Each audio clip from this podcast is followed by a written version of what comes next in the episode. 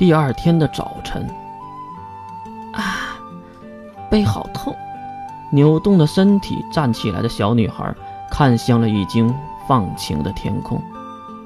温暖的太阳透过了木板，还有那些缝隙，照进了屋子内。哎，我什么时候睡着的呀？伸着懒腰，打着哈欠，女孩看向一旁的银发少女，她依然还是那个表情。好了，洗算了。拿起一旁的破旧塑料盆，跑出很远，在公园的小溪里盛回了半盆的清水，放在了银发少女的身边。并拿起粉色的毛巾放入水中，简单的洗一下，就开始给银发的少女擦拭脸颊和身体，褪掉小女孩给她穿的大褂，露出了银发少女粉色泛着发白的皮肤，还有那傲人的身姿。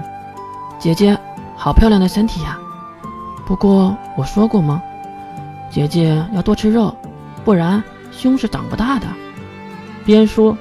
还用毛巾给银发少女擦拭前胸，然后是胳膊。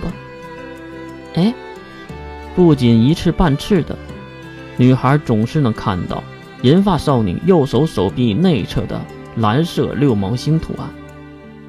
这个是胎记吗？用毛巾再次的蹭了蹭，皮肤都变红了，也没见六芒星的褪色。其实他已经不是第一次这么干了。哎呀。真的是胎记啊！他也不是第一次这么说了。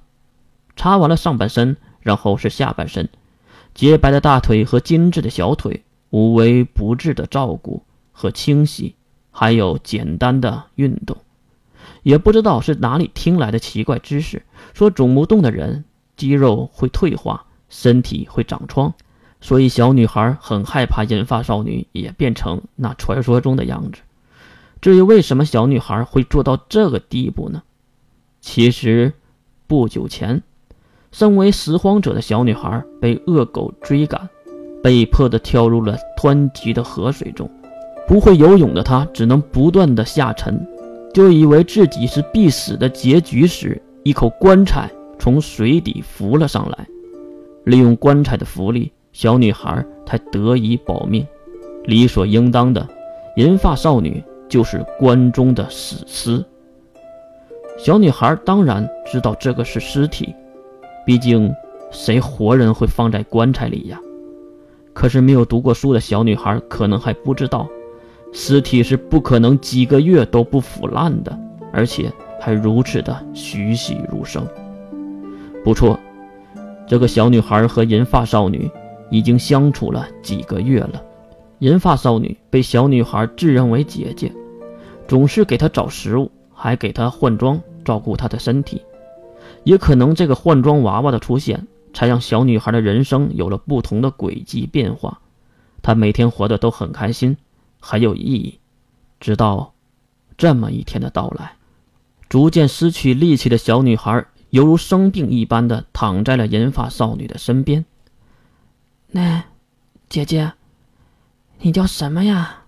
哈哈，我也不知道自己叫什么，因为我生下来就被爸爸妈妈抛弃了，而且孤儿院又将我们这些治不好的孩子丢掉了。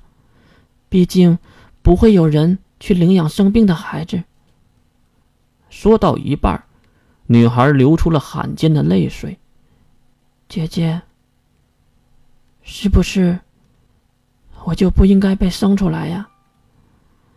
那我被生出来，又为什么不把我生的完整一点呢？为什么要让我有缺陷呢？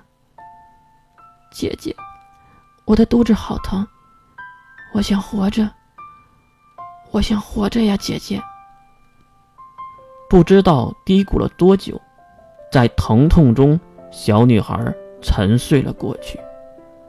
直到第一只的苍蝇到来，然后是成千上万的蛆虫赶在过冬之前又饱餐了一顿，中间还有不少的鸟类也被气味吸引至此。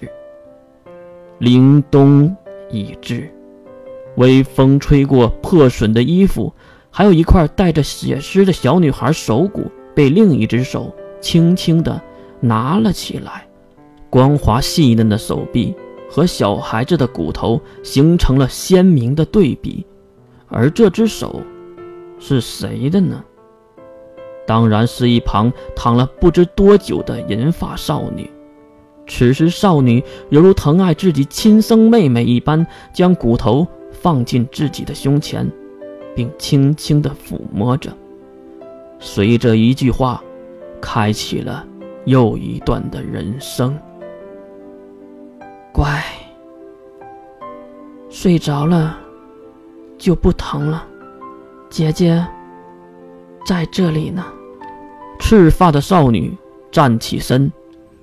抱着女孩的头骨，看向夜色中那皎洁的明月。人类，我回来了。